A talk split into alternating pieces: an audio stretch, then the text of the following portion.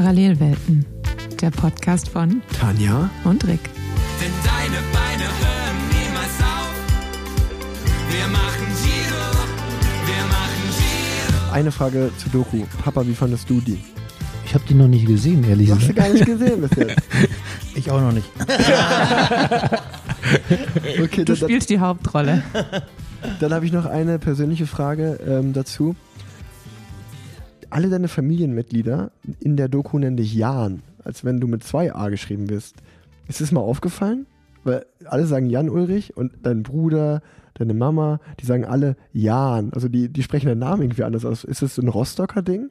Das ist wahrscheinlich ein Dialektding, ja. Ja. Ist mir noch nicht so aufgefallen, weil äh, nee, Das Witzige weil ist, meine hast Mutter nennt mich gemacht. normalerweise Jani, ja, Jani, so als äh, und äh, ja, nur die Brüder nennen mich Jan eigentlich, aber das ist wahrscheinlich so ein Mecklenburger Dialekt. Du hast gerade gerade eben gemacht, da musste ich ein bisschen schmunzeln. Wirklich? Ja, weil du gerade eben Jahren gesagt hast. ähm, jetzt haben wir ganz viel darüber gesprochen, dass der Radsport früher besser war. Jetzt haben wir eine Seite beleuchtet, die definitiv heutzutage schöner ist, wahrscheinlich im Radsport. Genau. Ähm, wir haben uns gerade in der Pause gestärkt. Was Dies, ja, diesbezüglich wären wir, glaube ich, gerne in der heutigen Zeit gefahren, ja, das oder? glaube ich auch. Absolut. Die Frage, die Frage kommt gleich auch noch. Ähm, aber was mich nämlich sehr interessiert, wenn wir hier mit unseren äh, Süßgetränken sitzen, ähm, du hast es, glaube ich, auch in dem Hajo Seppelt-Interview gesagt, der größte, die größte Veränderung, was auch die Leistungsfähigkeit angeht, ist auch einfach die Nahrungsaufnahme während des Rennens. Und äh, dann hast du gesagt, ich bin manchmal, wenn ich noch Gewicht machen musste, Rennen ohne irgendwas gefahren. Deshalb hätte mich mal interessiert, hattet ihr irgendwie Ernährungspläne für die Rennen oder seid ihr einfach, gab es dann so Faustregeln, eine Banane pro Stunde oder wie sah das so aus? Ja gut, ich hatte meinen, meinen persönlichen Kampf immer mit der, mit der, mit der Nahrung. Weil ich musste meistens, äh, das war aber auch, das war auch so äh, psychisch, äh, ich hatte vor, vor dem Tour de France-Sieg äh, nie Probleme im Winter, also mit Gewichtszunahme oder sowas. Und dann, wo der, wo der immense Druck dazu kam, bin ich halt damit so umgegangen, ich muss das in mich reinstopfen. Ja.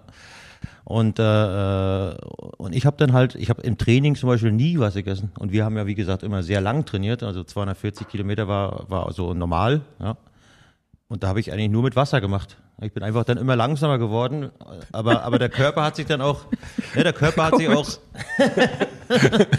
ja, ich war immer so, immer so, also ganz oft so am, äh, so kurz unter Hungerast.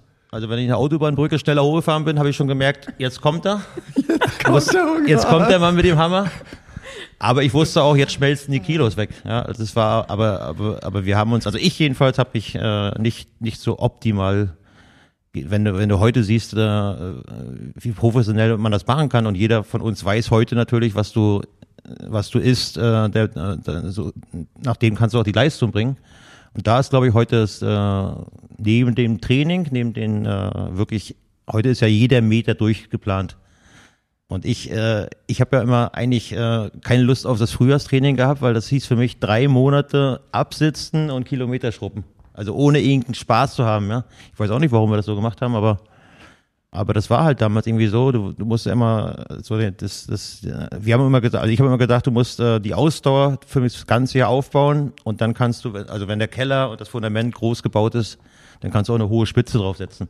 Also so war es bei uns immer und das äh, hat doch auch keinen Spaß gemacht. Ja, also diese langen Kilometerschruppen, ob das jetzt in Südafrika war oder wo auch immer, äh, das, das, das war dann schon anders. Und ich glaube, dass man, dass man den Spaß heute, ich weiß nicht, ich glaube, es macht mehr Spaß, wenn du Programm hast. Ja, und, und dafür dann aber keine acht Stunden auf dem Radfahren, auf dem Rad sitzen musst. Aber die Ernährung ist, glaube ich, ein ganz großer, ganz großer, äh, ganz großes Thema. Ja. Wo heute auch die Leistungen erklärbar sind. Das heißt, ihr habt es nach Gefühl gemacht, einfach im Rennen? Je nachdem, wie es aktuell also nachdem dann meine Probleme mit dem Gewicht, dann hatte ich, dann hatte ich, äh, hatten wir te- teilweise auch, es hatten, es hat dann auch wieder andere Teams eingeführt, dass äh, Lance Armstrong seinen persönlichen Koch mit dabei hatte bei den, bei den ganzen Rennen. Und das hat man dann natürlich auch bei uns dann eingeführt und äh, teilweise hat der Koch äh, Walter Grotzinger äh, super gesund gekocht und der hat auch bei mir zu Hause gewohnt und so weiter, hat aber auch irgendwie nichts geholfen. Wobei, ich muss sagen, wa- was ich immer beeindruckend fand, also schon fast unerklärlich, war Jans Fähigkeit, einerseits äh, mit so einer Lässigkeit durch den Winter zu kommen und dann war ja in einigen Jahren war der äh, unübersehbar, äh, dass da äh, die Gewicht zu hoch war. Aber selbst dann war Jan ja im Prinzip sich des Problems bewusst und hat dann aber, äh, weiß ich noch, hat, äh, du hast mal irgendwann zu mir gesagt, ey, irgendwie mein Motor, der, der braucht so lange, bis der erstmal ans Laufen kommt und in den Stoffwechsel reinkommt. Und ich muss, muss mich dafür so quälen. Also er ist ja teilweise dann wirklich äh, 200 Kilometer gefahren mit einem Apfel frühmorgens. Oder in der Tour de Suisse hat er, äh, wir, wir sind dann zum, zum Essen gekommen und jeder hat erstmal irgendwie äh, einen Teller Nudeln und äh, ein Steak mit Gemüse und Kartoffeln und ein Dessert und Jan hat dann nur einen Salat gegessen, weil er gesagt hat, nee, ich bin noch nicht da, wo ich sein will. Und äh, dann habe ich gedacht, nie im Leben würde ich die Tour de Suisse so schaffen. Und Jan ist aber eigentlich dann irgendwann, hat dann gesagt, so, jetzt merke ich, jetzt, jetzt fängt der Motor an zu laufen. Und dann ist er von Tag zu Tag besser geworden. Und ich dachte immer nur, ich wäre schon gar nicht mehr im Rennen. wie, wie geht das? Und äh, das ist eben, das, wenn du das so live miterlebst, auch manchmal im Training oder so, wenn er dann äh, gekommen ist und wir sind in Mallorca gefahren und er hat vielleicht in der ersten Woche noch gesagt, hey, müsst ihr, müsst ihr denn, müsst ihr denn wirklich so schnell fahren jetzt hier? Und eigentlich sind wir gar nicht so schnell gefahren. Und dann, aber in der zweiten Woche hat er schon nichts mehr gesagt und in der dritten Woche hast du gesagt, du, äh, Jan, äh, dir hier drei Prozent berghoch, wir müssen hier nicht 35 km fahren. und dann hat er gesagt, oh, Entschuldigung, habe ich gar nicht gemerkt. Und dann dachtest du, oh, da, äh, so, äh, was weiß ich, was bei, bei uns jetzt wirklich drei Trainingstage als Effekt äh, äh ausmachen, war bei ihm vielleicht einer. Der war schon wirklich nochmal ähm, eine andere Qualität von Talent.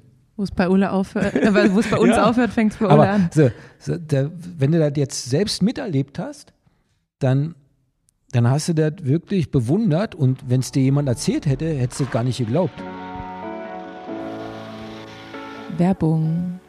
Wenn ihr genauso wie Ulle mittlerweile verstanden habt, dass zu guter Leistung auch gute Ernährung gehört und das nicht nur im Wettkampf, sondern vor allem auch im Training, dann seid ihr bei unserem neuen Partner Ministry genau an der richtigen Adresse. Und mit dem Code PLANZ20 bekommt ihr 20% auf die Ministry Probierbox, wo ihr euch einmal durchs komplette Sortiment testen könnt, egal ob Recovery Shake, Gel, Power Carb für Wettkampf und Training Ihr könnt genau rausfinden, welches Produkt ab jetzt nicht mehr in eurer Trainingsroutine fehlen darf. Und ähm, ja, ich bin schon seit mehreren Jahren äh, treuer Kunde von Ministry und habe schon in meinen Profizeiten heimlich die Produkte in meine Flaschen geschmuggelt. Ähm, aber auch Teams wie Bora Hansgrohe, äh, Ceratizid, Ceratizid Tudor Pro Cycling oder Tour de Titema vertrauen auf die Produkte. Also überzeugt euch selbst und fahrt nicht so knapp am Hungerast vorbei, wie Ole das tat. Ich glaube, jetzt sind wir wirklich in dem Kapitel angekommen, was Tanja und ich Mythos Ulle genannt haben, weil selbst wirklich Jahre, Jahre, nachdem du schon längst aufgehört hattest, sind immer noch diese Geschichten um dich äh, im deutschen Radsport, äh, kreisen umher und es wird über dich erzählt. Ähm, sowas wie gerade gesagt wurde, nur Salat gegessen, nur ein Apfel mit 200 Kilometern. Und das war dann auch oft noch von älteren Trainern immer so der Maßstab, der an vielen Jungs angesetzt wurde, wo man dann auch gemerkt hat, okay, äh, da geht auch der eine oder andere dran kaputt, weil das verkraftet halt auch echt kaum jemand. Und äh, ich weiß auch, selbst als ich angefangen habe, äh, mal mehr zu trainieren, war ja noch mit Papa die Marschroute, okay, trinken ist ein Zeichen von Schwäche und wir frühstücken ganz, ganz viel. Die ersten zwei Stunden Training wird sowieso gar nichts gegessen. Das wäre eine, eine Schande, da mal einen Riegel anzufassen. Und ja, man hat zwar Riegel dabei, aber man versucht auf jeden Fall, wenn man drei Riegel dabei hat, die auch nicht zu essen oder maximal eine oder nur zwei. Ähm, und wenn man dann nach Hause kommt, dann ist es auch noch besser, wenn man nochmal so gar nichts isst. Wenn man da so richtig mit dem Hungerast zum Abendessen geht. Nachbrennen. Nachbrennen. wo man wo, aus heutiger Sicht wirklich weiß, okay, wow, haben wir alles falsch gemacht. so. Ähm, aber trotzdem sehr interessant. Und ein Thema, was sofort bei uns aufgekommen ist, als das Thema Mythos Ulle gekommen ist, ist die Leistungsdiagnostik in Freiburg. Also ich weiß nicht, wie viele Leistungsdiagnostiken ich mit der Nationalmannschaft in Freiburg fahren musste.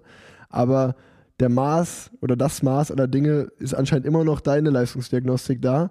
Und heutzutage wird bei, ich kann mich erinnern, beim jungen Talent wie Marco Brenner, der wird dann schon als Jahrhunderttalent gehandelt, wenn man nur annähernd an die Werte rankommt.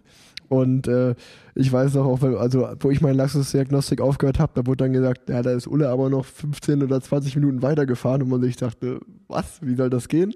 Deswegen Leistungsdiagnostik Freiburg. Kannst du dich daran noch erinnern? Was, was, was sind diese Werte? Wo liegen die? Wir wollen Fakten. Ah, Genau kann ich dir da gar nicht. Äh, äh, was ich aber immer gemacht habe, ich war, ich war auch mit der schlechten Form konnte ich konnte ich meine meine 440 Watt oder sowas oder, aber das war da war ich dann schon sehr schlecht. Ja im Frühjahr, aber da hatte ich halt auch mehr Gewicht. Da muss ich auch mal sagen.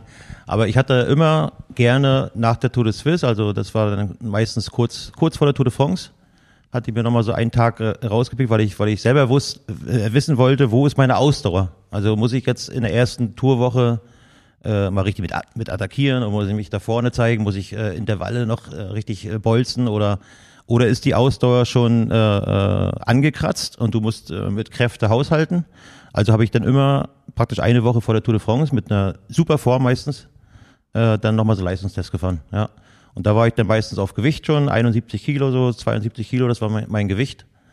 Äh, äh, mit 4, 4, 5 Prozent Körperfett und natürlich dann mit den ganzen Rennen in den Beinen und äh, mit der Tour de France Form. Ja, und da habe ich, äh, da ich ganz gute Rekorde immer gefahren. Aber ich weiß gar nicht, wo das, wo das 520 Watt, ich, ich weiß es nicht mehr genau.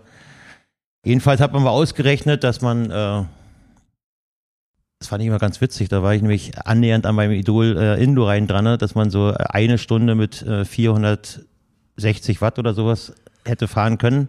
Also FTP 460. Eine Stunde. Nein, aber die Kurve war für mich, äh, da kommt man, also für mich war immer, immer also es, ich, ich sag, es ich will da noch eine. An Anekdote erzählen, weil in der, ich hatte, also ganz am Anfang haben wir noch nicht mit, mit äh, Puls gefahren und dann kam das bei uns ja auch auf, dass du, dass du deine, dein Training und so, auch dein Rennen kontrolliert hast. Und da war in der Tour de Suisse teilweise, hatte ich noch so viel, so viel Ausdauer trainiert vorher, dass ich äh, nicht an meine Spitzen kam. Also ich war dann in der Spitzengruppe, war schon total kaputt, aber hatte nur 170 Puls. Und da wusste ich, ich muss irgendwie noch, äh, jetzt dann die letzten, letzten zwei Wochen muss ich noch Intervalle oder Sprints fahren oder, oder äh, am Berg nochmal richtig rein attackieren, weil die Ausdauerkurve war extrem, extrem, extrem, aber es bringt ja in der Tour de France nicht, wenn du, wenn du am Berg dann in der Spitze nicht mitfahren kannst, ja. Und das war immer so, deswegen habe ich das immer im Freiburg nochmal kontrolliert, äh, wo ich da hauptsächlich mit der Ausdauer stand. Das war eigentlich immer eher die Kurve, nicht wie viel Watt ich fahren kann hinten raus, sondern wo ist denn meine äh, Laktatschwelle? Ja, heute, heute heißt das ja irgendwie anders.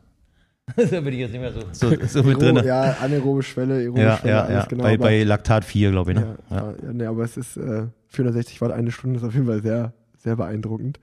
Und, Ähm, und wir sind dann immer, wir, wir wussten ja, dass Jan immer noch den Test fährt und da war ja, äh, hat ja niemand so gerne dann darüber gesprochen und dann sind wir immer äh, zum Teamarzt und haben gesagt, was ist ein Ulle gefahren, was ist ein Ulle? Nee, sage ich nicht. Und dann äh, ist jeder äh, vom Tourteam einzeln zum Rudi und hat gesagt, Rudi, sag mir jetzt, wie viel? Wie viel ist er gefahren?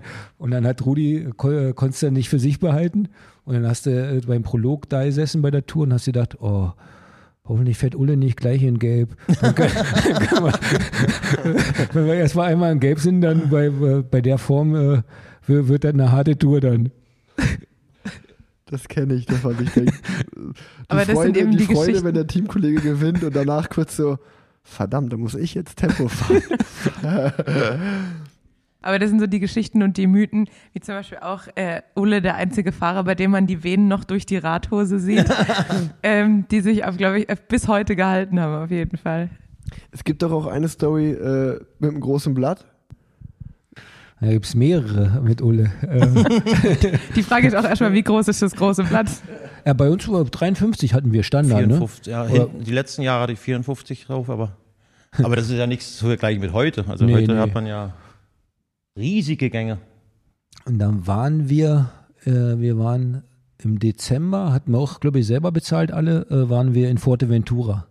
Und äh, die meisten von uns, die waren vorher noch nie da. Und dann war gleich so, äh, ach komm, wir buchen drei Wochen. Und dann war da drei Wochen lang Sturm und wir sind trainieren gefahren.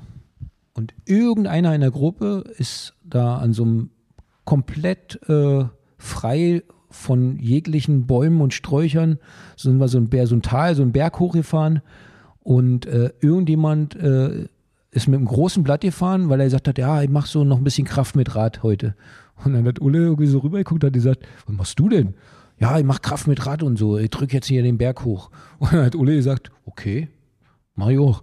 Und dann, und dann hat der Nächste dahinter gesagt, ey, ein richtig großer bist du, wenn du bis zum Ende vom Trainingslager äh, das kleine Blatt nicht mehr raufmachst. Und dann hat Uli gesagt, ja, schaff ich. und dann ist er bis zum letzten Tag mit dem großen Blatt gefahren und jeder hat nur gedacht, das gibt's doch nicht. Und dann sind wir noch, noch eine andere Geschichte, weiß, weiß ich auch noch, die war auch in der Tour de Suisse. Da ist Jan einen Gotthardpass mit einem großen Blatt hochgefahren. Und ich dachte, hoffentlich fahren sie nicht so schnell heute, äh, weil Gotthard ist gerade so, da, wenn ich einen guten Tag habe, kann ich äh, da mit drüber fahren. Und dann dachte ich so, ja, das ist aber schönes gleichmäßige Tempo.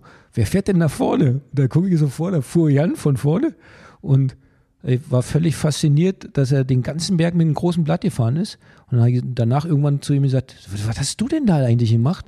Ja, ich dachte, ich, äh, ich wollte mal gucken, so wie die, wie die Kraft ist und so. Ich dachte mir, fahr, fahr mal und Gott hat mit der Scheibe hoch. Und ich dachte, das ist einfach, ist einfach nicht normal. Wahnsinn. Ja, da muss man dazu, dazu sagen, die einzigen Intervalle, die ich gefahren bin im Training, das war halt wirklich, bei uns war sehr viel mit Kraft mit Rad. Also wirklich und ganz, ganz wenig, also wirklich den schwersten Gang manchmal. Und das war dann halt nach 60 oder 55 Umdrehungen, ja. Das ist, macht man ja heute gar nicht mehr, glaube ich, ne? Aber damals war das halt, also das, äh, wenn ich was gefahren habe an Intervalle, dann war das, dann war das eigentlich Kraft mit Rad. Ja. Also ich kann dir sagen, wir sind jetzt, ich komme aus dem Trainingslager mit meinem Team aus Marbella und da haben wir Leadout-Training gemacht. Und da sollte Michael Schwarz fahren, okay, der ist etwas kleiner und auch etwas leichter. Der fährt vor mir im Leadout-Zug. Und in den Intervallen sollte der eine Minute 450 Watt fahren. Und du bist eine Stunde 460 gefahren. Also von daher nur mal kurz zum Vergleich, wie, wie gut es ungefähr ist. Also 460 Watt fahre ich auch vielleicht so, wenn es richtig gut läuft. Bah, sechs, ja, ich sieben, bin natürlich jetzt auch, auch, auch nicht ein leichter Fahrer gewesen. Also ich Ja, war ich bin jetzt auf jeden Fall schwerer als du. ich wiege eher so 79 Kilo. Aber nein, ich will, ja, gut, ich will über, nur, ich ich bin nur schon über die sagen, Kraft gekommen, ja. ja, ja, dass, ja. äh, dass es sehr, sehr beeindruckend ist. Also auch, auch wenn wir heute größere Gänge fahren, aerodynamisch, ja, das macht natürlich auch alles was, aber das ist auch heutzutage noch wirklich äh, so der Mythos, der besteht nicht umsonst. Aber wenn man vom Mythos äh, Ulle spricht, du hast gerade gesagt, an manchen Bergen kommst du mit drüber, aber wenn man als Sprinter eins lernt, dann abfahren. Und ich glaube, da hat Rick auch eine ganz gute Geschichte aus Mallorca.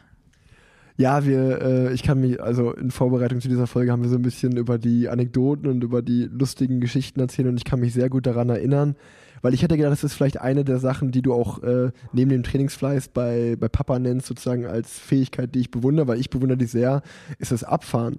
Ich weiß noch, ich bin mal als junger Kerl beim Katjuscha-Trainingslager mitgefahren. Da hatte Papa seit ein paar Jahren seine Karriere beendet, war sportlicher Leiter da. Und äh, der einzige sportliche Leiter, der auch immer mit dem Rad mittrainiert ist, äh, die ganzen Runden. Und dann haben wir oben am Putsch Major äh, Pinkelpause gemacht.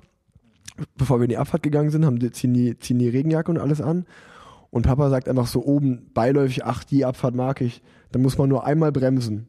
Und dann stand ich oben und so, wie beim Putsch Major, da muss man, da muss man fast in jeder Kurve bremsen. Und er so, nee, nee, das ist so eine schöne Abfahrt, da muss man nur einmal bremsen. Und da war ich so, nee, das geht nicht. Und er so, auf Ansage, doch.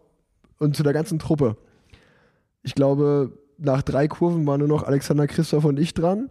Ich bin dann in der vierten Kurve fliegen gegangen. Ich glaube, Christoph hat noch ein paar, länger, ein paar Kurven länger ausgehalten. Der ist dann aber auch auf der Hälfte der Abfahrt, war der weg. Und unten hatte mein Papa eine Minute Vorsprung, als es ins Solar reinging. Das glaube ich gern. Da ist Alexander Das Christoph, war bei uns schon immer so. da ist Alexander Christoph dann neben mir gefahren und hat zu mir gesagt, ja, Sag mal, wie funktioniert das? Der hat ja wirklich, ich habe darauf geachtet, der hat die Bremse nie angefasst. Ich bin immer hinter dem in die Abfahrt rein und gesagt so, nee, jetzt muss ich bremsen. und zack, war der weg und ich bin nie wieder zurückgekommen. Also, das ist auch so eine Geschichte. Aber äh, Erik war seiner Zeit auch immer schon voraus, weil, weil also das, die meisten im Team war es so, wir haben berghoch trainiert, also meines, meine, meinetwegen Programm oder K3 oder was.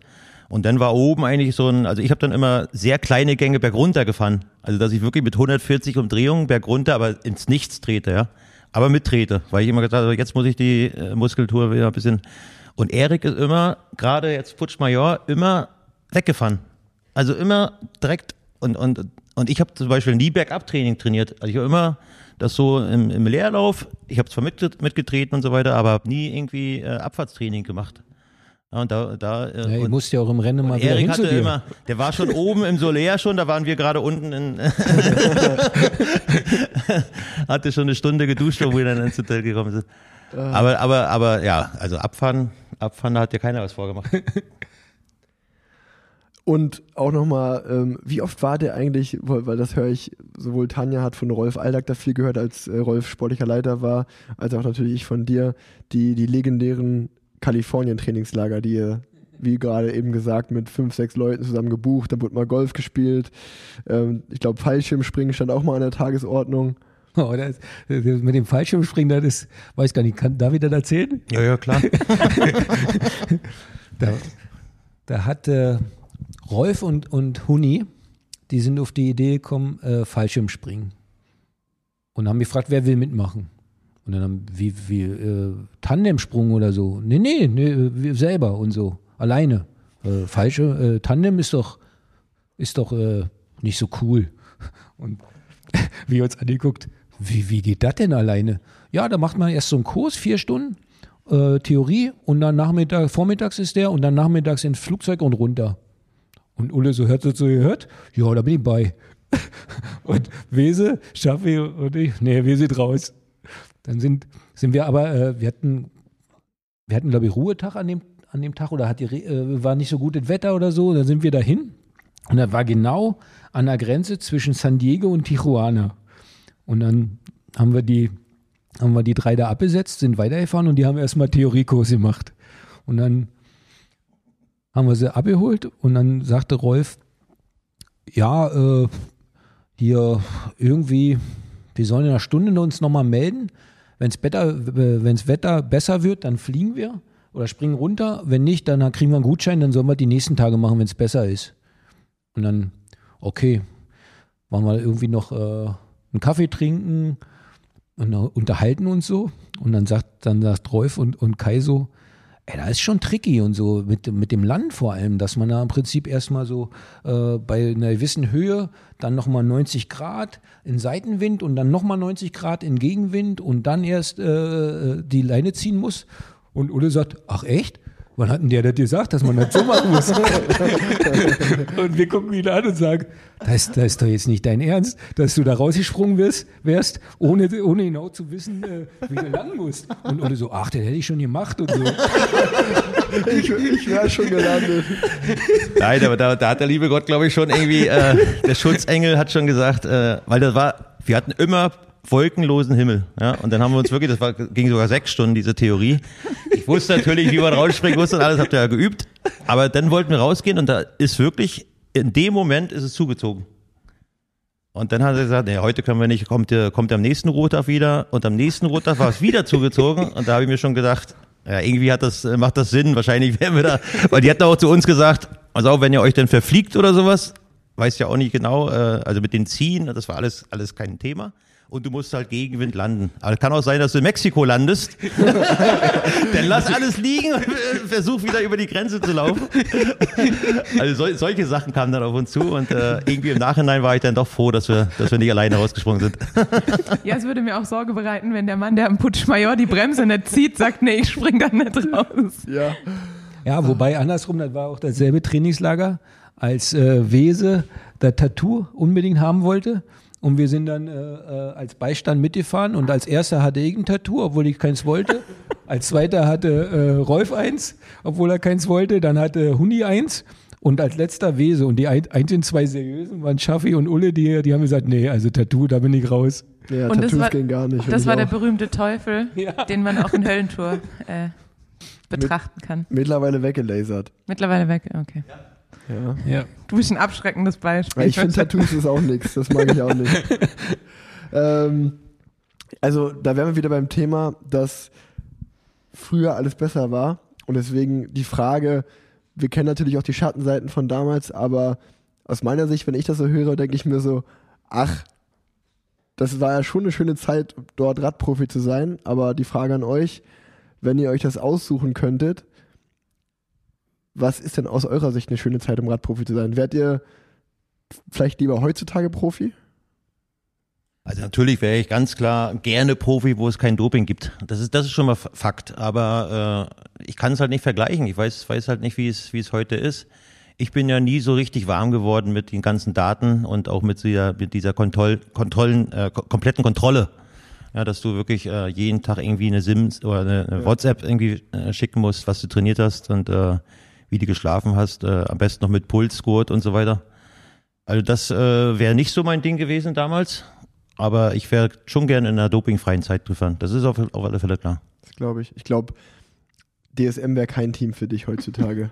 wenn, wenn, wenn, wenn Daten nicht so dein Ding sind. Willst du Nein, bei DSM mir war es ja, bei mir ging es ja noch schon los. Äh, man hat ja dann mit meinem Gewicht, das war auch, äh, hat man dann entschieden, dass ich, äh, ich habe ja dann in der Nähe von Freiburg gewohnt, dass ich äh, im Frühjahr jeden, je, also einmal in der Woche, immer montags oder was oder Dienstag musste ich zum Wiegen. da habe ich dann so zugemacht, weil ich habe gesagt, ja, das, lasst, lasst mich doch mal machen. Ja, ich werde schon die paar Kilo noch wieder runter machen. Aber diese Kontrolle, das habe ich, das habe ich, damit konnte ich nicht, nicht so umgehen mit, ja.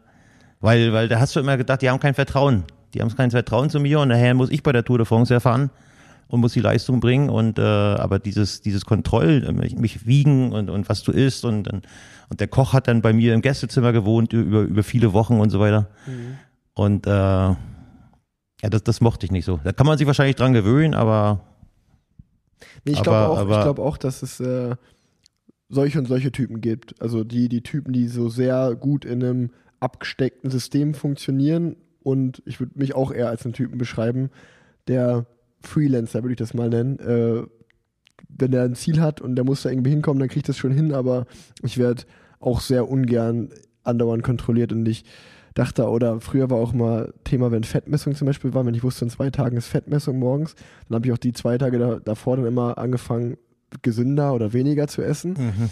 Dann hat mir auch der Arzt irgendwann gesagt, du, dir ist schon klar, dass das nichts bringt, das ändert vielleicht dein Gewicht, aber in zwei Tagen wirst du dein Fett, also du wirst ja jetzt nicht 2% Fett in zwei Tagen verlieren. Wenn du zu dick bist, bist du zu dick, Junge. Ach ja, aber deswegen da, ich war für sowas auch anfällig. Aber ich bin, ich bin von Hause aus schon nicht, also ich habe auch keine Waage zu Hause, jetzt ist es sowieso nicht mehr so, so wichtig, aber das, das interessiert mich auch nicht. Ja, also ich muss mich irgendwie wohlfühlen, ich muss da so nach meinem Gefühl, ich bin so ein Gefühlsfahrer, ich weiß auch, wie, wie mein Körper tickt und was ich so brauche an der Motivation. Äh, Das weiß ich so, äh, wie ich nach vorne komme und, und dieses permanente Kontroll, äh, also dich auch selbst zu kontrollieren, jeden Tag auf die Waage zu gehen, das ist so, dann da muss man zu oft daran denken. Ja, versteh, also bei mir ist es, Ja, ja. habe ich immer mit diesem Gewicht und, und, und immer zu tun und wenn du viel daran denkst, äh, äh, kann sich das auch äh, so so einprägen im Gehirn, dass du dann extra zunimmst. so habe ich das Gefühl gehabt immer. Gab es für, euch, gab's für euch beide an irgendeinem Punkt in eurer Karriere jemals den Punkt, wo ihr dachtet, ich hätte was ganz anderes machen sollen. Ich hätte Bankkaufmann sein, sein sollen. Oder war es schon immer richtig für euch? Bei, bei mir nicht, nie. Weil macht er daran fest, es gab nicht einen Tag, wo ich, wenn ich es nicht geschafft habe, vielleicht wegen schlechtem Wetter oder so, um 12 Uhr nicht auf dem Rad zu sitzen, dass ich dann kein schlechtes Gewissen bekommen habe. Und das ist ja eigentlich ein Zeichen dafür, dass man es gerne macht. Vielleicht ist es auch ein Zeichen dafür, dass man äh, ein bisschen äh, äh, sportsüchtig ist. ich weiß es nicht. Nein. aber aber äh, in, in jedem Fall, wenn es rein nach dem inneren Gefühl geht, habe ich mich beim Radfahren immer wohl gefühlt. Und immer auch als Profi. Ja, ich bin eigentlich gerne Rennen gefahren.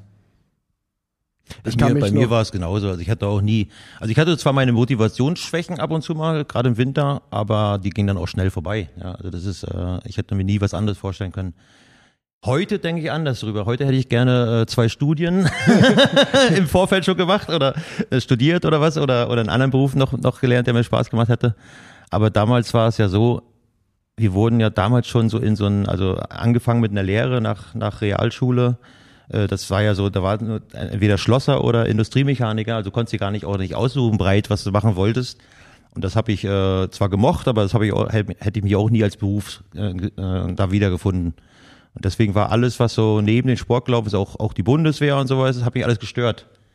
Ja, also weil, weil ich wollte trainieren und ich wollte auch vorankommen in, in meinem Sport und alles, was so daneben war, was, wo Zeit gekostet hat und Energie, habe ich eigentlich äh, immer mit Widerwillen gemacht. Aber, aber man ist natürlich schon, also jetzt gerade wenn man älter wird, merkt man, dass man alles auf eine Karte gesetzt hat. Und äh, im Nachhinein, also wenn ich heute was, äh, mir hätte ich mich auch ein bisschen breiter aufstellen können, ruhig früher. Ja.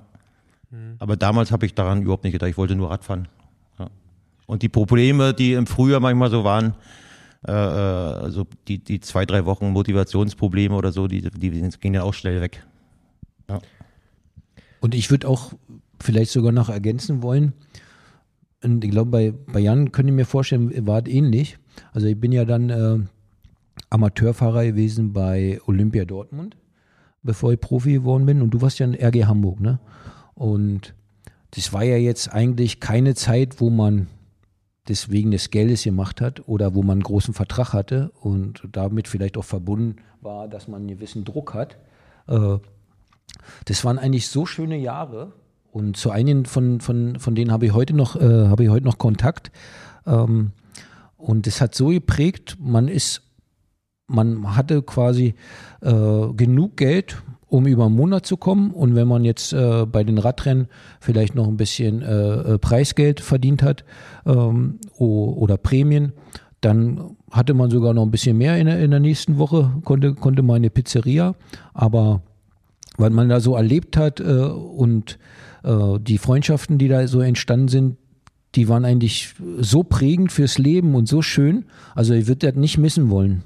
Und ich bin, natürlich wird jetzt- jetzt auch jeder sagen, der äh, äh, irgendwie einen guten, guten Studienkreis hatte, kannst ja, du uns natürlich. dr drüber Ja, berichten. ja, ja, ja. Aber das sind ja eigentlich so, wenn, wenn man jung ist und wenn man äh, irgendwie ein Ziel hat, äh, für das man lebt, es gibt ja eigentlich nichts Schöneres. Das stimmt, ja. Ähm, witzigerweise, wenn ihr gerade Hamburg und Dortmund ansprecht, du bist du damals dann mit Ronny auch gefahren in Dortmund oder habt ihr euch verpasst? Wir haben uns verpasst. Aber du bist mit André Korf gefahren oder du kennst, hat ja lange deine Karriere begleitet. Das heißt, beide eure Kumpanen sind ja später im Frauenradsport gelandet. Der eine als Nationaltrainer, der andere mit seinem erfolgreichen Team Canyon SRAM. Habt ihr denn während eurer Karriere irgendwie, also wie war das damals? Wir haben ja jetzt teilweise Kontakt gehabt, äh, weil wir gemeinsame Rennen hatten, uns da mal gesehen haben. War das damals, ist der Frauenradsport für euch überhaupt existent gewesen damals oder wie kann man sich das vorstellen aus, aus persönlichem Interesse? Also das erste Mal, dass, äh, dass ich so Berührungspunkte zum Frauenradsport hatte, war als, äh, als äh, es dann olympisch wurde und oder oder beziehungsweise äh, als olympische Sportart äh, mehr gefördert wurde. Dann hatten wir zum Beispiel äh, bei uns im Sportclub und in der Sportschule hatten wir die ersten ähm, Mädchen und Frauen, die die Radsport äh, betrieben haben. Aber ganz ehrlich war das, war das äh, wie eine getrennte Welt. Man hatte wenig äh, Berührungspunkte.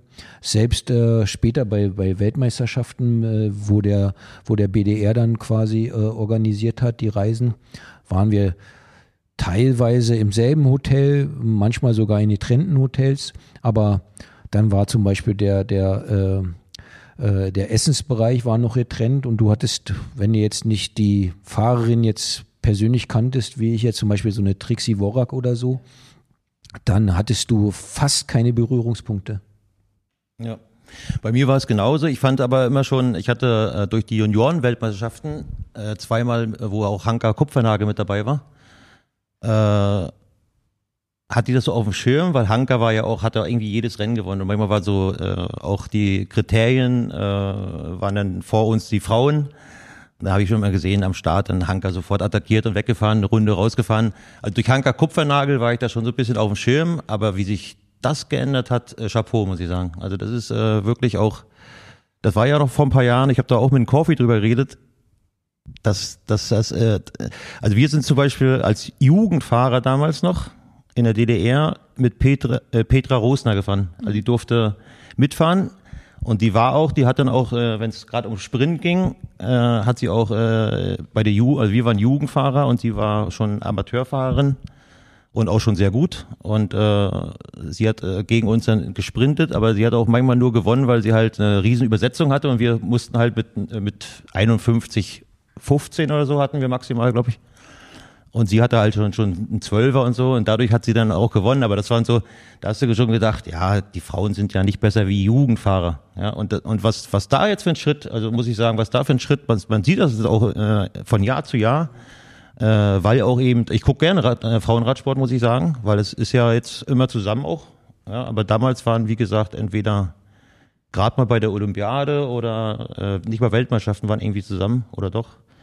Aber äh, bei mir war es so durch Hanka Kupfernagel eigentlich, weil wir uns auch angefreundet hatten und äh, in, in, in Jugendbereich schon, im Juniorenbereich. Und Erik ist ja jetzt mittlerweile auch aktiv äh, beteiligt im Frauenradsport. Du hast mal gesagt, du könntest dir grundsätzlich vorstellen, im Radsport zu arbeiten. Du weißt aber nicht genau, wo du gut aufgehoben wärst. Könntest du dir grundsätzlich vorstellen, auch im Frauenradsport so als die gleiche Welt und doch irgendwie eine andere zu arbeiten? Also da würde ich nicht, äh, nicht von vornherein Nein sagen. Ja, also ich habe ja auch äh, einen sehr guten Freund, äh, Dirk Baldinger, der auch ein Frauenteam führt. Äh, mein bester. Kumpel André Korf. Da hat sich schon einiges getan. Es ist total professionell geworden. Ja, und das ist auf alle Fälle, die haben schon einen richtigen Riecher damals gehabt, wo sie sich dafür entschieden haben. Ich glaube auch. Ich glaube, das führt uns auch zu der nächsten Frage. Tanja hat es schon so ein bisschen angeschnitten mit äh, zurück in den Radsport. Ich würde einfach mal die These jetzt in den Raum werfen. Ihr zwei sitzt jetzt schon so schön zusammen nebeneinander. Ihr seid ja einfach, würde ich sagen, gerade in äh, gewissen Zielgruppen, äh, vielleicht da, wo jetzt auch Sponsoren sitzen, CEOs, Vorstandsvorsitzende, die werden sicherlich nicht, sicherlich noch euch kennen als die beiden Radsportgesichter. Also warum nicht irgendwie mal, Papa, du warst ja 2019 noch äh, Sportdirektor bei Katjuscha, jetzt immer noch bei Canyon Swam, öfter mal mit dabei beim Frauenteam, aber warum nicht? Irgendwie ihr zwei zusammen, großes Team mit neuen Sponsoren, auch als Gesichter dienen. Und wir haben ja gerade darüber gesprochen, dass sei es Abfahrtstraining, sei es irgendwie, gerade du mit deiner Geschichte kannst ja ein großes Vorbild auch sein, ähm, himmelhoch gejubelt, tief gefallen, ähm, dass du ein Kämpfer bist, wissen wir alle. Ich denke schon, dass wir im deutschen Radsport, wenn man sich gerade anschaut, der Frauenradsport, den will ich mal davon ausnehmen, der deutsche Frauenradsport steht ja ziemlich gut da. Der deutsche Männerradsport wankt ein bisschen, würde ich sagen. Ähm, auch wenn man jetzt auf die Olympischen Spiele in diesem Jahr schaut, wo man nur zwei Startplätze hat. Ähm, ich glaube, dass wir auf zwei so große Persönlichkeiten wie euch echt zählen können. Und also vielleicht, man weiß ja nicht, offene, offene Anfrage hier, wenn ein großer Sponsor da sitzt. Äh, ich glaube, deutsche Sponsoren können wir immer gebrauchen, deutsches Team. Und ich glaube, ihr zwei so zusammen, so als wie bei so einem Schiff, als Galionsfigur vorne ran, äh, könntet ihr noch viel geben.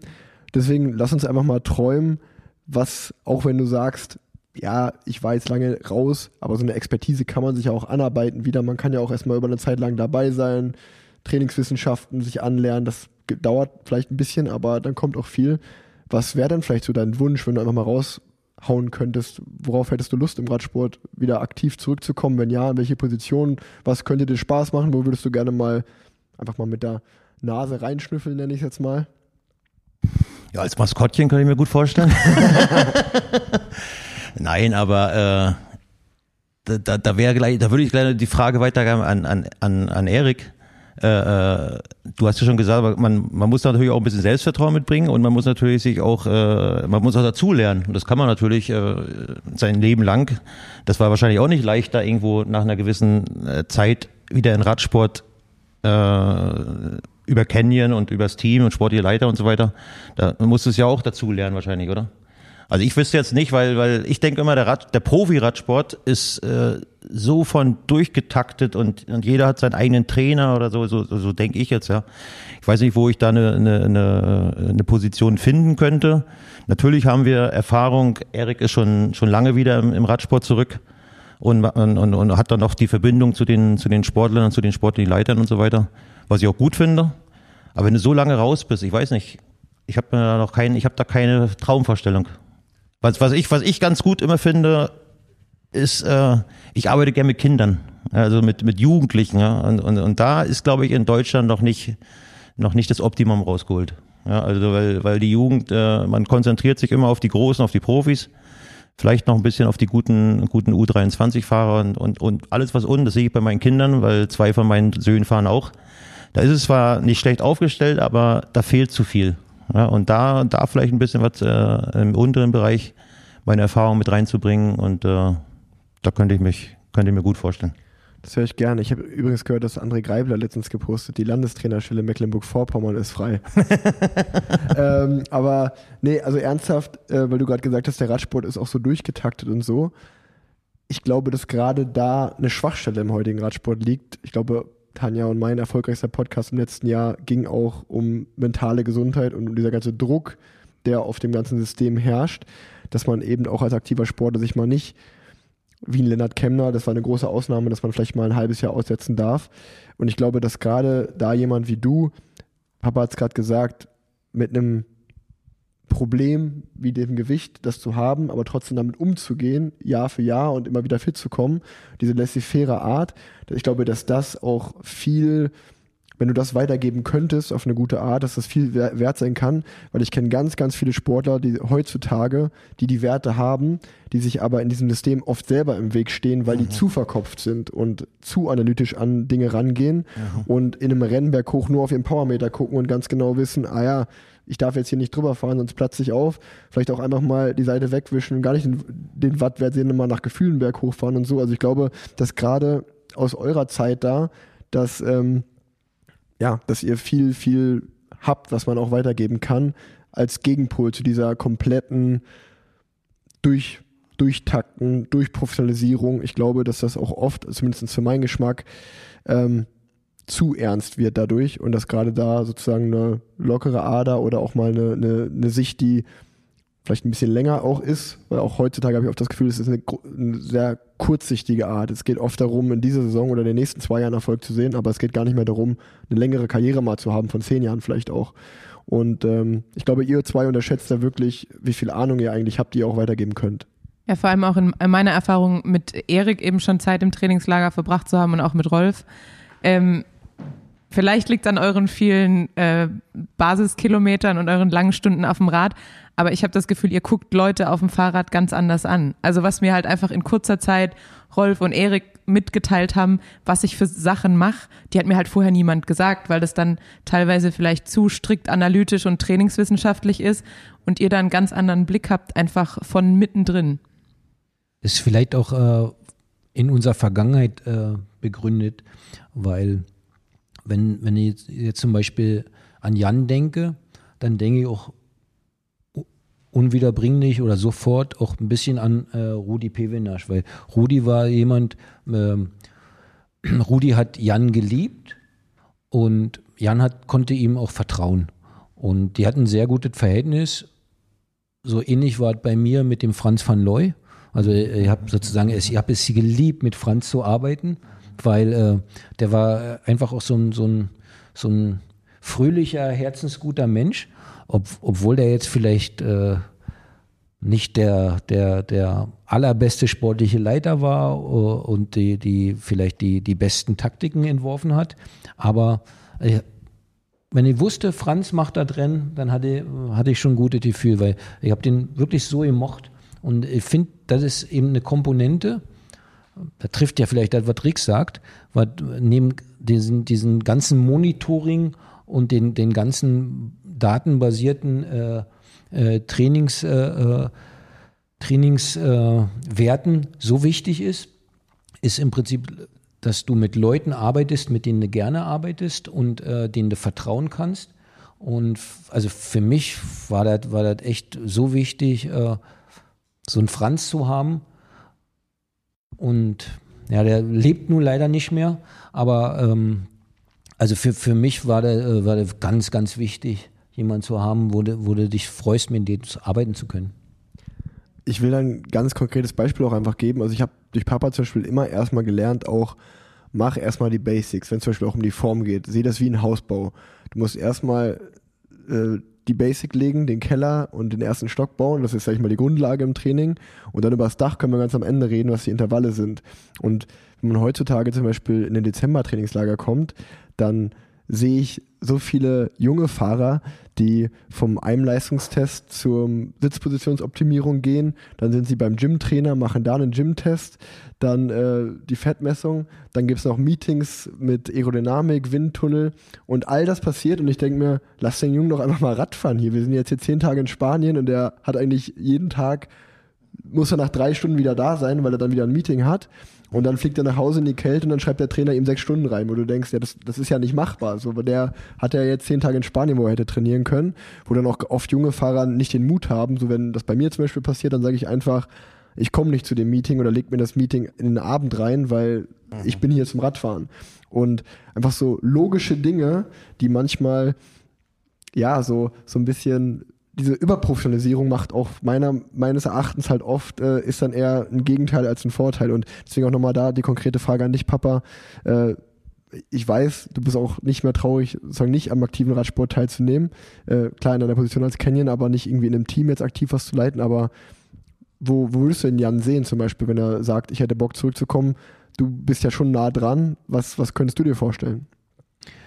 Das ist eine gute Frage, weil eins hat Jan, so wie natürlich auch viele äh, Fahrer äh, unserer oder vorhergehender Generation, die ja auch noch aktiv sind als, als im Radsport, in welcher Position auch immer, eins haben wir eigentlich alle, das ist die Erfahrung. Und ähm, wenn du, wenn du den, den Job in, in dem Profiradsport viele Jahre gemacht hast und du bist jetzt nicht völlig blöd, dann nimmst du ja viele Erfahrungen mit und behältst die ja auch. Ein Beispiel zum Beispiel, äh, oder ein Beispiel, wenn, äh, wenn wir so oft erlebt haben, dass die Positionsoptimierer, die ja jetzt immer eine größere Rolle spielen, dass die dann äh, die Rennfahrer vermessen und sagen, oh, du musst zwei Zentimeter höher sitzen und der Sattel muss weiter nach vorne, dann haben wir natürlich alle die Erfahrung gemacht, man kann das machen, man muss aber damit äh, auch das Risiko einkalkulieren, dass es zu Knieschmerzen oder zu Rückenproblemen kommt, weil es natürlich eine ganz andere Position, wenn du eine Million Tritte gemacht hast äh, und dann fährst du von heute auf morgen eine ganz andere Position. Da ist natürlich etwas, was dem Körper und den Muskeln und den Sehnen erstmal Stress bereitet. Und dann würde natürlich wahrscheinlich Jans erste Antwort sein, okay, die Position, die neue, ist wahrscheinlich besser, aber lass uns bitte jede Woche ein Millimeter den Sattel höher machen, bis wir an der Position sind, wo wir hinwollen, damit der Körper sich dran gewöhnen kann. Und das sind einfach Erfahrungswerte, die wir alle haben. Und insofern äh, macht es natürlich auch Sinn, das, äh, zu, zu respektieren und zu sagen, okay, da ist jemand, der kennt sich in dem, was er gemacht hat, ziemlich gut aus. Und wenn ich da die Position ha äh, frei habe, vielleicht sollte ich es probieren. Und äh, das muss jetzt, äh, ich, ich glaube, wir sind uns beide darüber einig, dass wir sozusagen als Trainer ohne Studium im modernen Radsport nichts zu suchen haben. Aber da sind natürlich Erfahrungen, die viele unserer Generation haben, die wertvoll sind. Ganz klar. Kann ich. Also auf der einen Seite sind es die Erfahrungen, was, was, was Erik richtig sagt. Und ich glaube auch, dass man, das sind immer noch Menschen. Ja, also das Ja. ist ja, und, und die, äh, keiner kann mir sagen, dass er ein ganzes Jahr top motiviert ist, auch wenn es mal nicht so läuft oder sowas, ja, nach Stürzen, nach Verletzungen. Äh, das Beispiel eben, was du genau gesagt hast, das hat ja äh, der Sohn von Tobias Steinhauser, der bei Education fährt, äh, äh, auch gehabt. Der haben sie einfach mal zwei Zentimeter in den Sattel verstellt, einfach, und dann hat er, hat er drei Monate Knieschmerzen gehabt, ja. Solche Sachen, das ist, äh, das, da fasse ich mir auch an den Kopf. Vielleicht ist da mehr, wie man selbst denkt. Also ich bin aber so lange raus, ich habe jetzt, äh, ich muss mir auch ein bisschen erstmal wieder entsinnen, wo sind, wo sind, wo liegen denn die Stärken, äh, wo, wo eine Stärke noch liegt, ist unser Bekanntheitsgrad. Ja, und äh, äh, ganz viele Leute äh, kennen uns noch, vielleicht da auch mal ein paar Türen öffnen, was Sponsoren angeht in Deutschland. Ja, und das ist ja äh, auch immer eine traurige Sache, dass man, dass man in Deutschland einfach äh, das Mindestbudget für Rennen oder auch für, für, für andere Sachen einfach nicht, nicht aufbringt. Und das ist auch traurig, ja. Da vielleicht der, die Bekanntheitsgrad vielleicht noch mal ein bisschen nutzen um da nochmal äh, äh, was, was äh, ja, verändern zu können. Ja. Voll. Und ich, ich denke auch, das, was du sagst, also ich glaube, Dinge, die für dich komplett normal sind, die du einfach so siehst, weil das, du siehst ja dein Leben natürlich aus deiner Sicht und aber wenn ich, das, was Papa auch gerade gesagt hat, diese, diesen, diesen Druck, den du hattest, jahrelang als der deutsche Tourheld, der hat die Tour gewonnen, weil er wiederholte das. Ich glaube, junge GC-Fahrer, die vielleicht einen ähnlichen Druck verspüren, ich denke jetzt zum Beispiel wieder an den Lennart Kemner, der jetzt als die deutsche GC-Hoffnung äh, herangebracht wird, oder an Emanuel Buchmann, der auch eigentlich einmal Vierter in der Tour war und das dann eigentlich nie wieder so richtig bestätigen konnte. Ich denke, dass wenn solche Jungs mit dir zum Beispiel zusammenarbeiten, auch einfach in Gesprächen, weil die sprechen ja andauernd mit Leuten, wo sie sich eigentlich denken, du, du kannst meine Situation ja gar nicht nachfühlen. Also klar, du bist mein sportlicher Leiter und so, du erklärst mir, was ich zu tun habe, aber du warst gar nicht in der Situation. Das ist zum Beispiel für mich, für mich auch immer ein Punkt, wenn ich einen sportlichen Leiter oder einen Trainer habe, wo ich weiß, der war ein Bergfahrer und der erklärt mir dann, wie ich einen Leader oder einen Sprint machen soll. Dann denke ich mir, ja, du hast doch selber gar nicht reingehalten im Finale. Jetzt erklärst du mir, wie ich hier in die, um die Kurve fahren soll. Und gleichzeitig ist es ja so für deutsche Bergfahrer oder nicht nur deutsche, auch allgemein GC-Fahrer. Ich glaube, wenn du da gegenüber sitzt und man weiß, ey, der hat die Tour mal gewonnen, der hatte den Druck selber, der hat die Erfahrung gemacht. Das ist ja natürlich ein ganz anderes Gespräch auf Augenhöhe, was du mit so einem, mit so einer Person führen kannst, mit so einem Sportler oder einer Sportlerin führen kannst, was natürlich einfach ganz viele andere nicht können. Die haben vielleicht das theoretische Wissen, aber nicht das Prak äh, praktische Wissen. Und ich glaube, das muss man ganz klar so sagen, dass äh, ihr euch da unterschätzt, meiner Meinung nach. Und Dinge, die für euch selbstverständlich und normal sind, sind es halt nun mal für andere nicht. Das, was Tanja gerade gesagt hat, dass ihr Dinge sofort seht, die andere nicht sehen. Als ich das erste Mannschaftszeitfahren mit Canyon SRAM gemacht hat, war das mit Trixie Worak zusammen. Und ich war sehr eingeschüchtert. Und ich habe Trixie Fragen gestellt und sie konnte die erstmal gar nicht beantworten, weil sie nicht verstanden hat, dass man sich darüber Gedanken macht. Weil das für sie so normal ist. Aber ich bin halt das allererste Mal Teamzeitfahren gefahren und natürlich hatte ich die Fragen dann. Und ich glaube, das ist bei euch wahrscheinlich auch einfach so dieses, ihr seht gar nicht, wo überall Fragen sein könnten, weil es für euch das Normalste der Welt ist. Wahrscheinlich ist es so. Werbung. Es ist schon wieder Anfang Februar. Wir haben den Januar, den ersten Monat des Jahres, einfach so hinter uns gelassen. Und ich persönlich habe ja schon Ende Oktober mit dem Training für das neue Jahr, für die neue Saison angefangen, also für die Saison 2024. Ein guter November, ein guter Dezember und auch ein guter Januar liegen schon hinter mir. Ich bin immer gesund geblieben. Und jetzt sind wir im Februar. Ende Februar geht meine Saison los bei der UAE Tour. Ich greife nochmal richtig an und ich bin hochmotiviert und auch guter Dinge, eben weil so ein guter Winter hinter mir liegt. Immer gesund geblieben, gut trainiert und das liegt sicherlich auch an meiner täglichen Routine an AG1. Was ist AG1? AG1 ist eine wissenschaftlich basierte Mischung aus hochwertiger Inhaltsstoffe in Pulverform. Vitamine, Mineralstoffe, Bakterienkulturen, Antioxidantien, einen Pilzkomplex und mehr als 70 Zutaten aus natürlichen Lebensmitteln. Zu Hause mit zwei Kindern als Familienvater und Profisportler, das kann manchmal ganz schön tricky sein. Aber ich sag's euch, wie es ist. Ich trinke AG1 mittlerweile seit über zwei Jahren und kann es euch wirklich empfehlen. Und ich bin da wirklich sehr, sehr happy mit. Einfach jeden Morgen ein Scoop AG1 in kaltes Wasser, schütteln, trinken und nie wieder Gedanken machen um dein Nährstofffundament. Unterstütze jetzt auch du deine Gesundheit auf drinkag1.com slash planset und sichere dir bei Abschluss eines monatlichen Abos einen kostenlosen Jahresvorrat Vitamin D3 und K2 und fünf praktische AG1 Travel Packs für unterwegs im Wert von 41 Euro gratis dazu. Also, bei mir gibt es zwei Daumen hoch für AG1. Ich kann es empfehlen. Probiert es gerne mal aus. drinkag1.com slash planset. Werbung Ende. Ich habe noch eine Frage an dich, Ulle. Ähm, du hast gerade schon gesagt, deine Söhne fahren auch Rad. Jetzt sitze ich hier auch mit Papa. Äh, ich, ich bin ihm ja auch irgendwie nachgestrebt.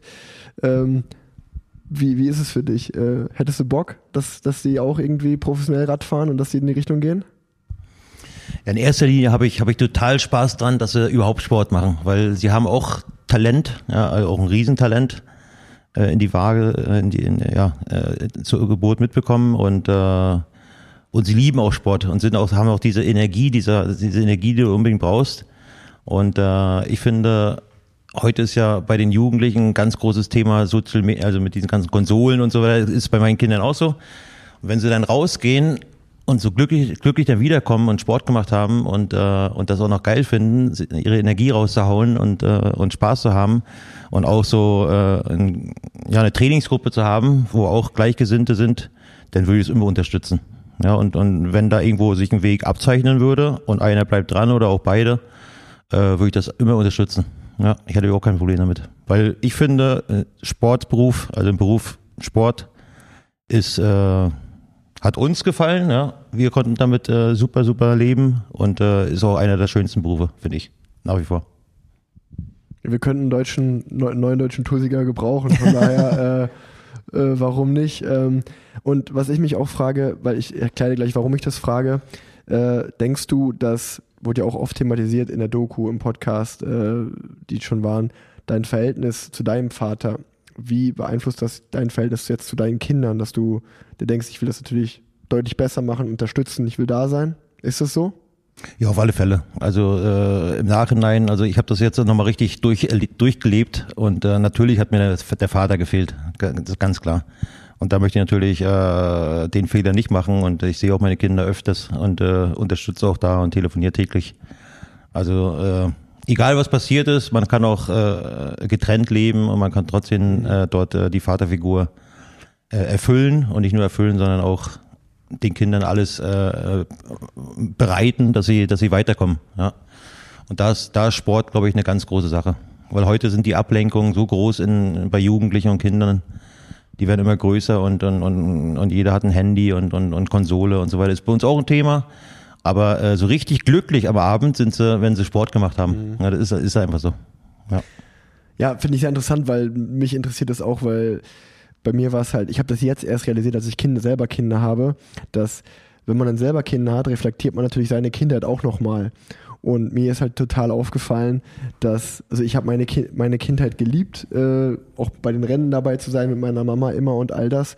Aber ich habe, glaube ich, auch jetzt als Kind war das nie ein Thema für mich, aber ich habe im Erwachsenenalter erst gemerkt, wie oft mein Papa mir auch gefehlt hat, weil der einfach auch noch unterwegs war, beruflich bedingt. Und das ist sicherlich jetzt auch für meine Kinder gar nicht so ein Thema. Klar fehlen, fehle ich denen, wenn ich nicht da bin.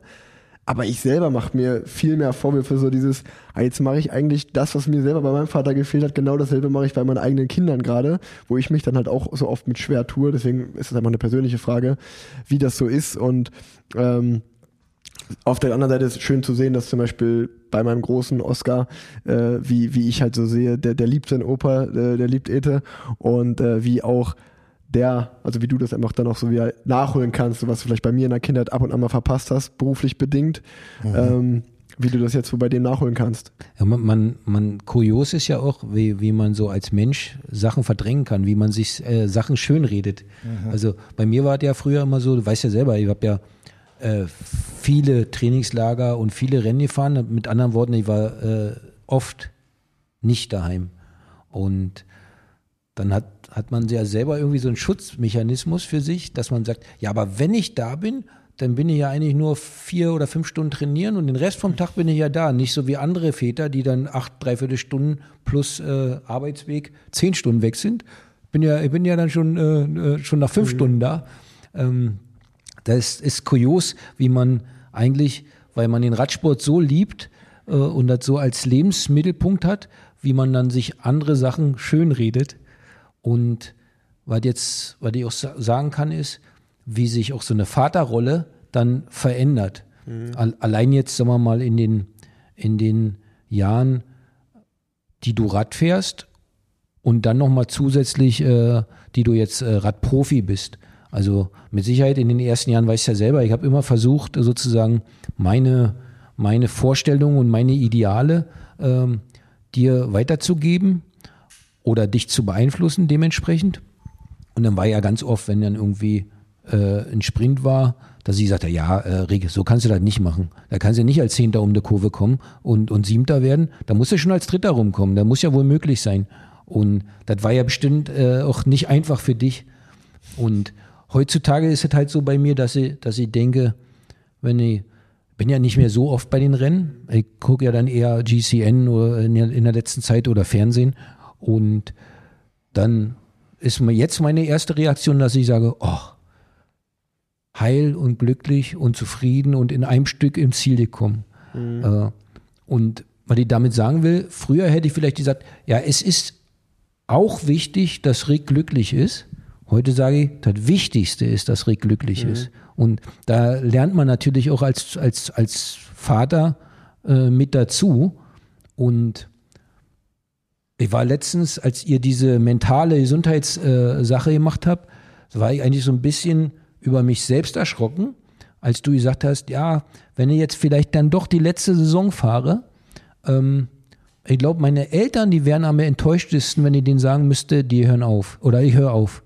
Das wäre für die bestimmt ganz schlimm. Wo ich dann dachte, nee, äh, am, am wichtigsten ist mir und Mama ja sowieso, dass du glücklich bist. Und äh, wenn, wenn du jetzt sagst, ich möchte ein neues Kapitel äh, aufschlagen, dann ist es halt äh, wichtig, dass du damit fein und glücklich bist. Und dann ist, spielt ja gar keine Rolle, äh, was ich darüber denke. Der Vorteil ist natürlich, ich bräuchte nicht mehr vorm Fernseher sitzen und äh, die, die Daumen drücken, dass nichts passiert. Das, äh, da wird ja äh, Jan auch haben, Ja, weil gerade in den Schülern, weißt du ja selber, Ja, ja, wenn, wenn du da mal gestürzt bist, ich war ja gar nicht in der Lage hinzugehen, dann musste ich ja Mama schicken, weil ich gesagt habe, ich habe viel gesehen aber, und äh, ich war vielleicht jetzt auch, was Stürze angeht, jetzt ähm, nicht zimperlich mit mir selber, aber bei dir konnte ich das zum Beispiel nicht. Ja, es ist äh, super interessant, auch einfach, wenn man, so wie ich, täglich im Straßenverkehr in Deutschland unterwegs ist und auch mitbekommt, wie oft man angepöbelt wird, ist das auch so ein Punkt, wo ich mir denke, ja, weiß ich nicht, ob ich das für meine Söhne will ähm, oder ob das vielleicht irgendwie auf Bahn ist vielleicht schön, da bist du sicher äh, und so Sachen, aber definitiv, also ich glaube, wir, das kann man schon ganz klar so sagen, du hast 2008 deine Karriere beendet und ich bin 2014 Profi geworden, aber habe ja schon 2012, 2013 bei Rabobank eigentlich wie ein Profi gelebt. Und ich glaube, dass wir auch gerade in der Zeit eigentlich so uns richtig kennengelernt haben als Menschen. Ich war schon was älter dann. Und da gab es auch öfter mal Streit. Wir haben uns aneinander gerieben, weil man verschiedene Meinungen über Trainingstechniken zum Beispiel hatten oder Trainingsmethodik. Da wurde halt auch, was ich jetzt natürlich auch verstehe im Nachhinein, wo ich weiß, okay, und das, das ist für mich eh klar. Mittlerweile habe ich verstanden, du willst immer nur das Beste für mich und du liebst mich, aber du hast vielleicht teilweise nicht den richtigen Weg gehabt, mir das zu vermitteln, sondern du hast mir dann einfach gesagt, du hast einen scheiß Trainer, was der mit dir macht, ist nicht gut. Und dann war ich so, hä, ja gut, aber jetzt sitze ich zwischen zwei Stühlen, jetzt sitze ich zwischen der Meinung meines Vaters und der Meinung meines Trainers und jetzt mache ich irgendwie keinem von beiden gerecht. Und dann war es irgendwie für mich auch blöd. Und äh, mittlerweile weiß ich, ja, in die Situation wolltest du mich nicht bringen. Das war halt einfach unabsichtlich. Eigentlich wolltest du einfach nur, weil du schon, das war ja dann auch oft so, da sind wir beim Thema Erfahrung. Ich weiß noch, mein erstes Jahr bei BMC, Papa das ganze Jahr lang gesagt, du trainierst falsch, du trainierst überhaupt nicht, wie du trainieren solltest als Sprinter, du machst das. Und ich, nee, ich bin jetzt Profi-Radsport, du gehörst zum alten Eisen, lass mich mal in Ruhe, ich mach das schon. Am Ende des Jahres, ja, du hattest schon recht, ich glaube, ich hätte das schon mal so machen müssen. Also, das meine ich auch mit eurer Erfahrung.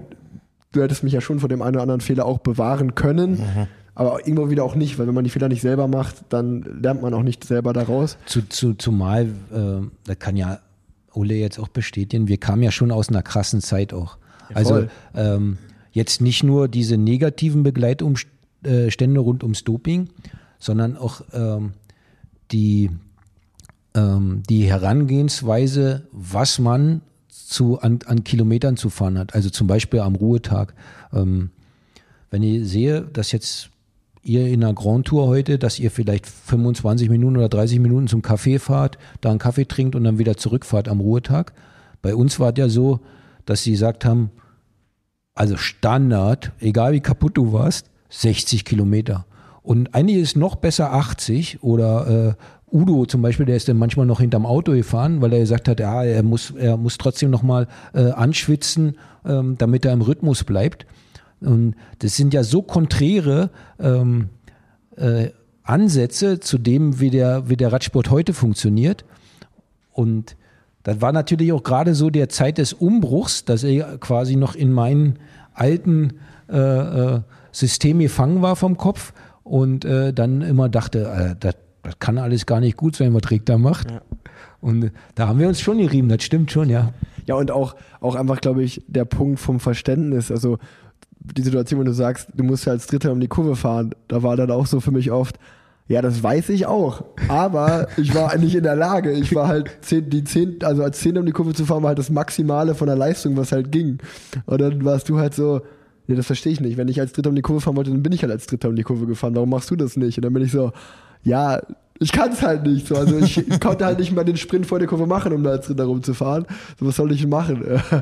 ähm, aber ja, da, ich glaube, wir haben jetzt schon sehr lang gesprochen. Tanja, wenn wir beim Vaterthema sind, ich glaube, dein Vater hat auch noch ganz viele Fragen für Ulle mitgebracht. Wie viel willst du da noch stellen? Äh, ich habe mich jetzt aber auf eine beschränkt. Sehr gut. Und zwar der Sturz von Lance, als er sich beim, äh, beim Zuschauer einhakt und du wartest. Ich will einmal, oder wir, oder mein Papa eigentlich, wollen einmal in den Kopf von Jan Ulrich gucken. Was ging Das da in dem Moment in dir Das vor? ist, das ist in, eine instinktive, das ist, äh, da, da, das ist so, wie ich erzogen worden bin, glaube ich. So wie ich auch äh, ein fairer Sportsmann sein wollte immer, das ist, äh, das lief instinktiv ab. Da musste ich gar nicht groß überlegen.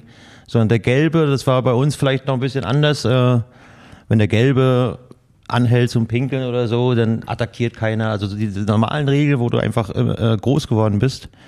Und ich wollte eigentlich auch immer äh, einen fairen Kampf haben, also Mann gegen Mann.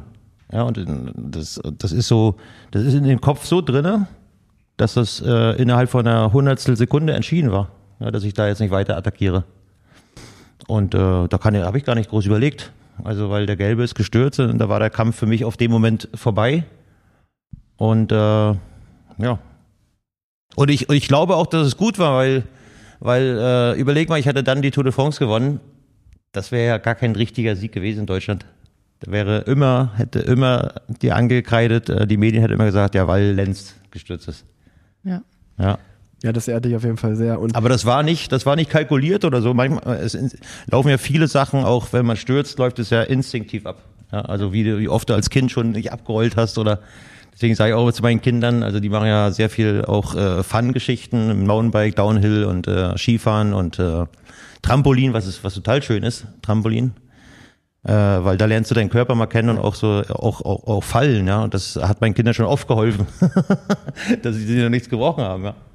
Aber das, das, das läuft dann irgendwann instinktiv ab. Und ich bin so erzogen worden, oder ich glaube auch wir sind so erzogen worden, äh, dass wir immer versuchen, fair zu sein. Ja, deswegen war das Das war meine Wunschantwort.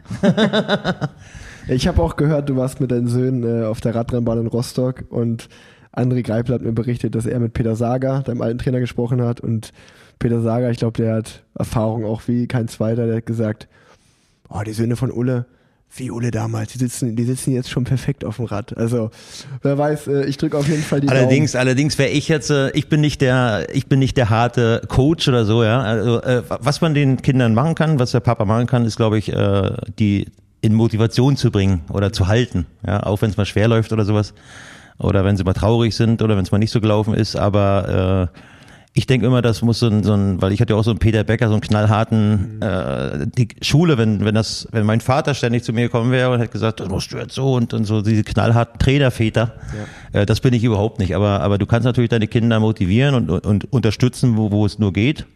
Ja und äh, und ich finde auch, äh, ich sage auch immer, ihr müsst mit mit elf oder mit zwölf Jahre nicht nicht nur Radfahren, ja, sondern äh, macht doch mal ein paar Liegestütze, weißt du, mal, mal so allgemeines, so wie wir es auch gemacht haben damals, wo ich glaube wir äh, lange gezerrt haben aus unser Grund äh, aus unserem unserem Grundtraining schon raus, wie wir äh, praktisch mit allgemeinen Training, mit Krafttraining, mit äh, Stretching und so weiter viele Jahre davon auch äh, gezerrt haben. Und äh, das finde ich auch eine wichtig, ne? so, so eine breite, so eine, so eine breite Aufstellung. Ja. Ganz klar. Also ich kann von Papa sagen, der hat auf jeden Fall gar kein Krafttraining und kein Stretching mehr gemacht in seiner Karriere. Ja, wir haben gerade gelernt, er hätte mal Trampolin machen müssen. Dann wäre er nicht beim von der Treppe fallen, hätte er sich nicht das Fersenbein gebrochen. Hast du Doch. nie gestretcht? Nee. Echt nicht. Du, du hast ja für mich mitgestretcht immer. Ja, ich musste, ich musste. Ulle. Ulle hat äh, so, so, Ich musste stretchen. sobald, wenn du mit Ulle irgendwo am Flughafen warst und dann waren 20 Minuten am Gate zu warten, da hat Ulle sofort angefangen zu stretchen. und wir haben immer geguckt, was macht er denn? Das wird jetzt der neue Hit unter jungen Radsportlern. Stretchen wir Ulle. Stretchen wie Ulle. Ja. Nee, na. Na, ich habe nicht, ich habe nicht viel gemacht, aber ich habe es täglich gemacht. Täglich so äh, fünf Minuten oder zehn Minuten, dann bist du ja praktisch durch, ja, die, die großen Gruppen. Aber für mich war das immer wie eine, wie eine Erleichterung, weil, weil eben, ich habe ja von meiner Kraft gelebt und da war immer richtige Spannung drauf. Und äh, ich fand das immer wie, wie, wie so eine kleine Massage. Ne? Und, und wenn du täglich dran bist, ist es wie, wie immer. Das habe ich im Training nie so richtig hingekriegt, dass ich das ganze Jahr durchtrainiere. Und habe es mir schwer gemacht, aber dann, wenn ich mal drin war, das Stretching habe ich halt jeden Tag durchgezogen. Ja. Jo, ich glaube, äh, das ist eine sehr, sehr schöne Folge. Und weil ich deinen Papa auch gut kenne, lass uns die eine letzte Frage oder noch stellen. Das ist, mich, das ist auch von Tanjas Papa, der ist Riesenfan und äh, der hat eine große Frage noch. Warum hast du die Regenjacke nicht angezogen am Galibier runter, wo du die Tour gegen Pantani verlierst? Warum hast du die Regenjacke nicht angezogen? Ich glaube, das quält mein Vater seitdem sehr. Das- in das- Nein, du kommst ja, da- du Nächten. kommst ja oben an und bist hatte, total, Deswegen. nein, du bist ja oben noch total äh, schwitzig. Also du bist ja warm, du bist ja, äh, weil du ja äh, 30 Kilometer hochgefahren bist. Und ich hatte so eine kleine Regenkutte an. Aber dann nachher war es, war es wirklich so, der Galibier runter ist ja sehr kurvenreich und sehr, äh, da war ja vier Grad und Regen und, und ich hatte dann, einfach keine Zeit mehr irgendwie äh, äh, das anzuziehen, weil ich immer auf der Bremse sein musste und, und, und äh, das ging, ging ganz vielen so. Also in meiner Gruppe hat sich kaum einer was angezogen. So, du hast so eine kleine Jacke angezogen und äh, aber das bei Pantani hast du gesehen, der hatte kurz angehalten und das war dann eher besser. Ja. Ja, aber, aber du Hinterher denkst ja, die ersten schlauer. fünf, sechs Kilometer bist du noch gar nicht am Frieren. Erst dann kommt das nachher, wenn du so, wenn du nicht mehr richtig äh, pedalierst. Äh, und dann halt äh, die Kälte und die Nässe dazu. Aber dann war es so kurvenreich, dass ich keine Zeit mehr hatte, irgendwie eine eine Jacke anzuziehen. Wie war für dich eigentlich die Etappe? Das habe ich dich noch nie gefragt. Äh, für mich war die auch spektakulär, weil ähm, Telegraph Galibier hoch hat mir irgendein französischer Fan, der super sauer war, dass äh, Festina rausgenommen wurde, hat mir einen Regenschirm ins Hinterrad gesteckt und dann äh, äh, hat es mir die Schaltung abgerissen. Aber also ich war auch nicht im letzten Gruppetto, ich war mit Christian Henn in irgendeiner Gruppe. Ähm, aber beide Autos von uns waren halt, äh, eins war äh, bei Ulle und eins war bei Bjane. Und mein Rad war aber bei Rudi auf dem Auto hinter Ulle. Und dann hat der Roberto Carube vom äh, Saeco-Team, der hat mir von Massimiliano Mori das Ersatzrad gegeben. Und ich habe oben dann angehalten, weil da oben war ja nur zwei Grad und Schneeregen. Und dann hat er mir sogar noch so eine äh, Windstopperjacke von Saeco gegeben und eine Pudelmütze. Und dann bin ich mit dem Cannondale-Rad äh, Richtung Ziel gefahren und ähm, ich hatte ja auch nie Funk mit. Und Christian hat dann über, über Funk äh, versucht, Rudi zu erreichen, aber Rudi war halt äh, sozusagen im Stress vorne und hat dann irgendwie so zwei Kilometer vom Ziel, als Ulle quasi safe durch war, angehalten und stand dann so 1800 Meter vom Ziel mit meinem, meinem, mit meinem Rad und ich bin bei Rudi vor, vorbeigefahren und er so, wechseln, wechseln, hier ist noch mal eine Jacke und äh, du musst mit dem Rad. Und ich sag, ja, dann habe ich nur zu ihm gesagt, du kannst mich am Arsch legen, du Penner. und bin dann mit dem, mit dem Saeco-Rad äh, ins Ziel gefahren und habe dann er natürlich im Ziel erst mitbekommen, dass, äh, dass äh, wir gelb verloren hatten den Tag und äh, habe mich dann bei Rudi entschuldigt und er hat sich bei mir entschuldigt, dass er nicht gewartet hat. Also das war, das war eigentlich ein schöner Chaostag für uns alle. Und da waren glaube ich ja nur noch drei Tage bis, bis Paris oder so. War ja nicht mehr weit. Ja, ein paar Tage waren schon, aber Ja, die, die Regenschirmgeschichte hat mir mein Papa auch erzählt. Also, äh, ich glaube wirklich, ihr habt uns Rede und Antwort gestanden. Ähm, für mich war es eine wundervolle Zeit mit euch. Vielen, vielen Dank. Ähm, ich hoffe, ihr hattet auch Spaß, habt euch äh, gefreut, euch mal wiederzusehen. Ähm, ich freue ich freu mich sehr, dass ihr beide gekommen seid. Ähm, Tanja, auch vielen Dank, dass du das mit mir gemacht hast. Ja, vielen Dank an euch. Und äh, Spaß genau, gemacht. letzten Worte habt ihr drei. Ja, vielen Dank auch von meiner Seite. Äh, ich bin glücklich und meine ganze Familie mit mir, glaube ich. Ich bin auch glücklich, dass es Ulle wieder gut geht. Und ich glaube, äh, wir alle haben die Situation, dass egal was passiert ist, egal was wir sagen, äh, die eine Hälfte wird es gut finden, die andere Hälfte wird es nicht gut finden. Aber ich glaube, solange deine, deine Freunde, deine Familie zu dir steht, äh, ist das Allerwichtigste. Und ähm, die Herzen von vielen anderen hast du sowieso gewonnen und die wirst du auch nie verlieren. ja, danke. Also ich habe mich auch auf heute gefreut und äh, das, das war eine schwere Geburt, äh, was ich da gemacht habe letztes Jahr, aber es fühlt sich jetzt leichter an. Und ich habe mich auch wahnsinnig gefreut, dass äh, Erik auch zugesagt hat, weil ich genau weiß auch, äh, dass er auch schwere Zeiten hinter sich hatte und äh, wünsche dir eine tolle Saison. Und dir auch äh, ganz viel Glück, also uns allen und, äh, und freue mich, wenn wir in Kontakt bleiben. Auf alle Fälle. Das auf jeden Fall und hoffentlich äh, auch vielleicht bald irgendwo wieder aktiv im Radsport, wer weiß. Die, die Türen aus meiner Sicht stehen auch dafür offen. Ich wünsche euch allen viel Glück und ein gutes Jahr. Auch wenn es nur als Maskottchen ist. Dankeschön.